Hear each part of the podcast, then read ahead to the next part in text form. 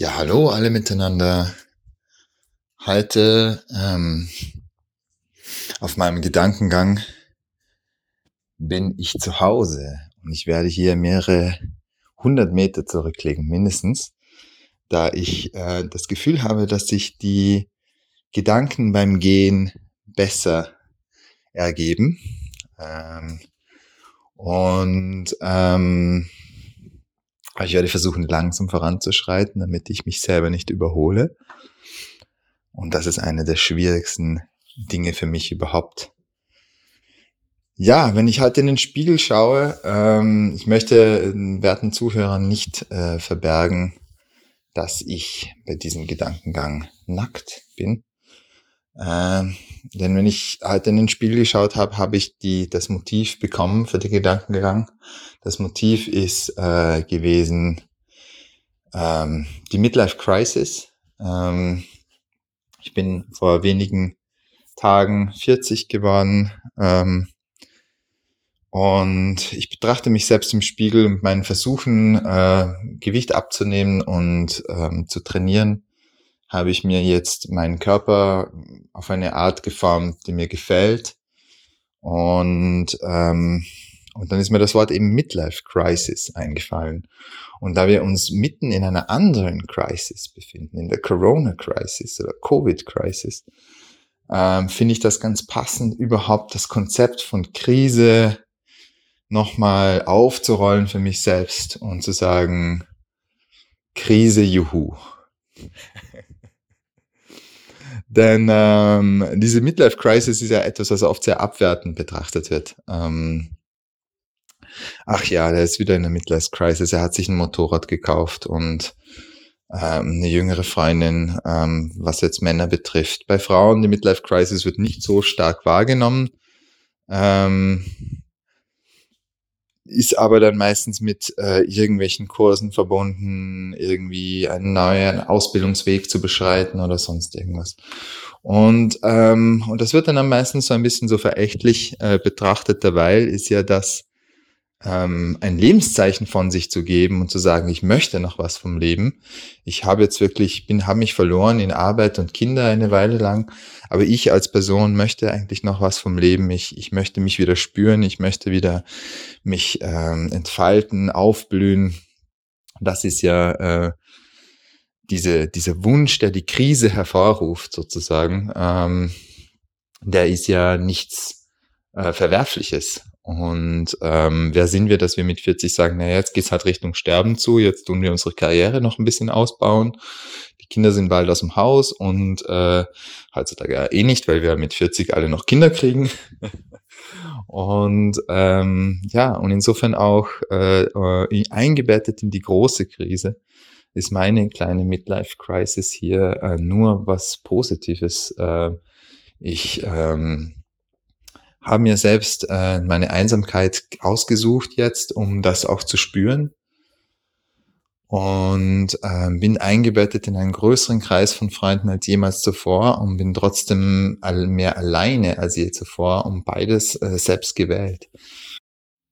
Ja, und da entstehen dann äh, zum Teil ganz neue Energien. Und so wie auch in der Corona-Krise ganz neue Energien entstehen und ganz neue Überlegungen.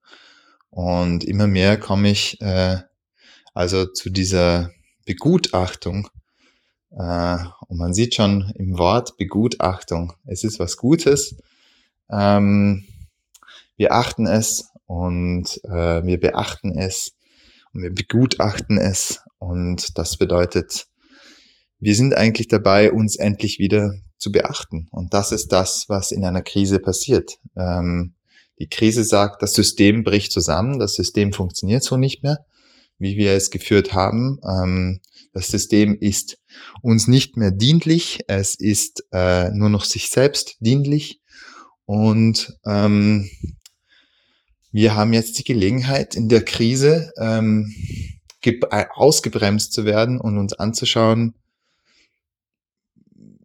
ob dieser Autopilot-Modus, den wir jetzt programmiert haben, ob der uns irgendwo hinführt, wo wir überhaupt wollen.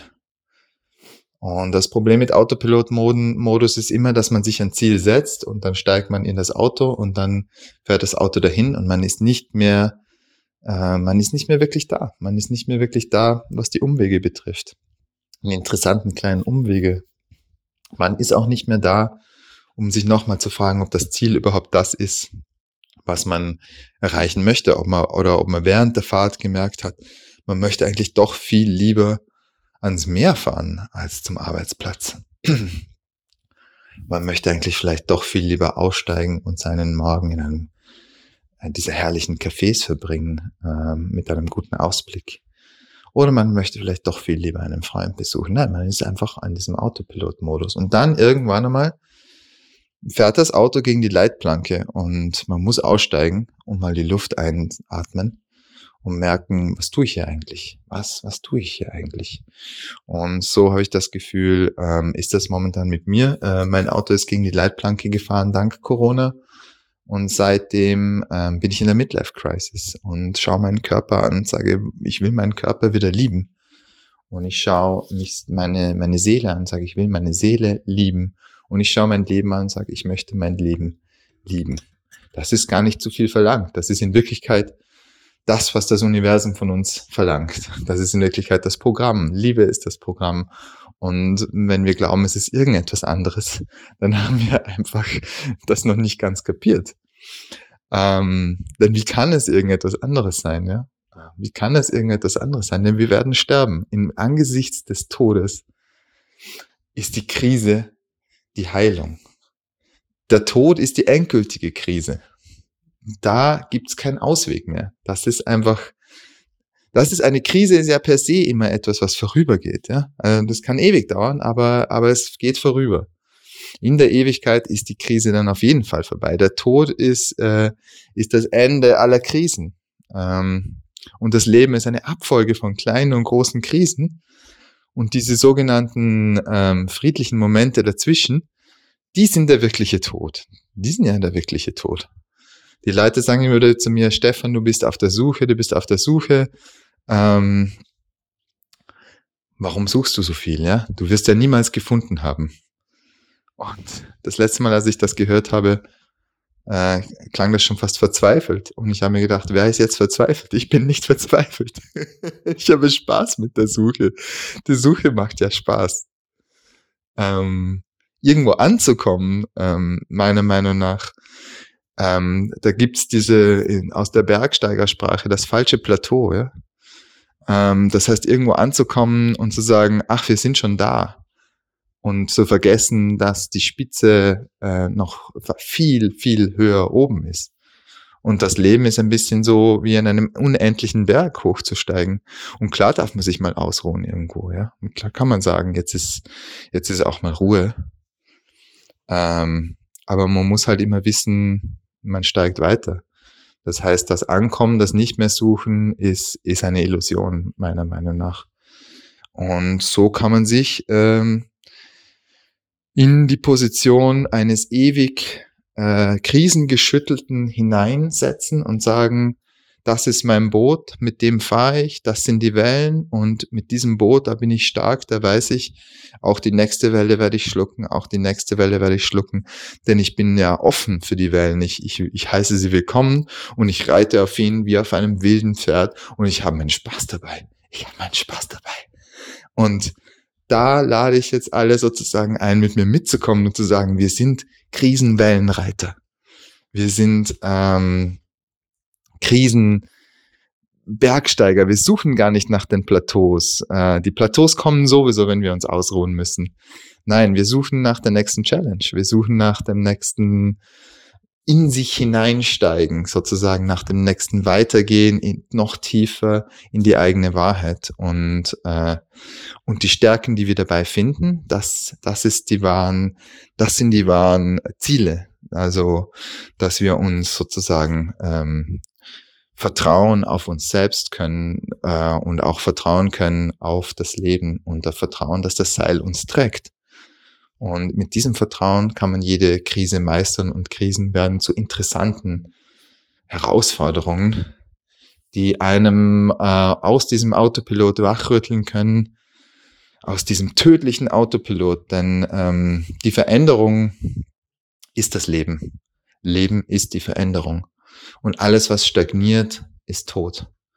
Nichts, nichts in dieser materiellen Realität stagniert jemals, nicht mal Steine. Auch Steine zerfallen sehr, sehr, sehr, sehr, sehr langsam. Auch Bäume wachsen etwas schneller. Und Menschen sind halt eben noch viel schneller. Und ähm, es ist auch gut, mal ein bisschen runterzubremsen und auf das Niveau der Bäume runterzubremsen, wie ich es in meinem letzten Gang gemacht habe. Die Geschwindigkeit ist nicht unbedingt die Frage. Die Frage ist, heißen wir Krisen willkommen? Verstehen wir Krisen als das, was sie sind? Nämlich herrliche Chancen, ähm, uns nochmal umzusehen im Wald, zu gucken, ob es nicht einen anderen Weg gibt oder wehren wir uns dagegen? Und ich würde sagen, ähm, und ich lade alle mit mir ein, die Krisen willkommen zu heißen und wenn es keine gibt, welche zu erzeugen. Denn äh, nichts ist tödlicher als die Stagnation.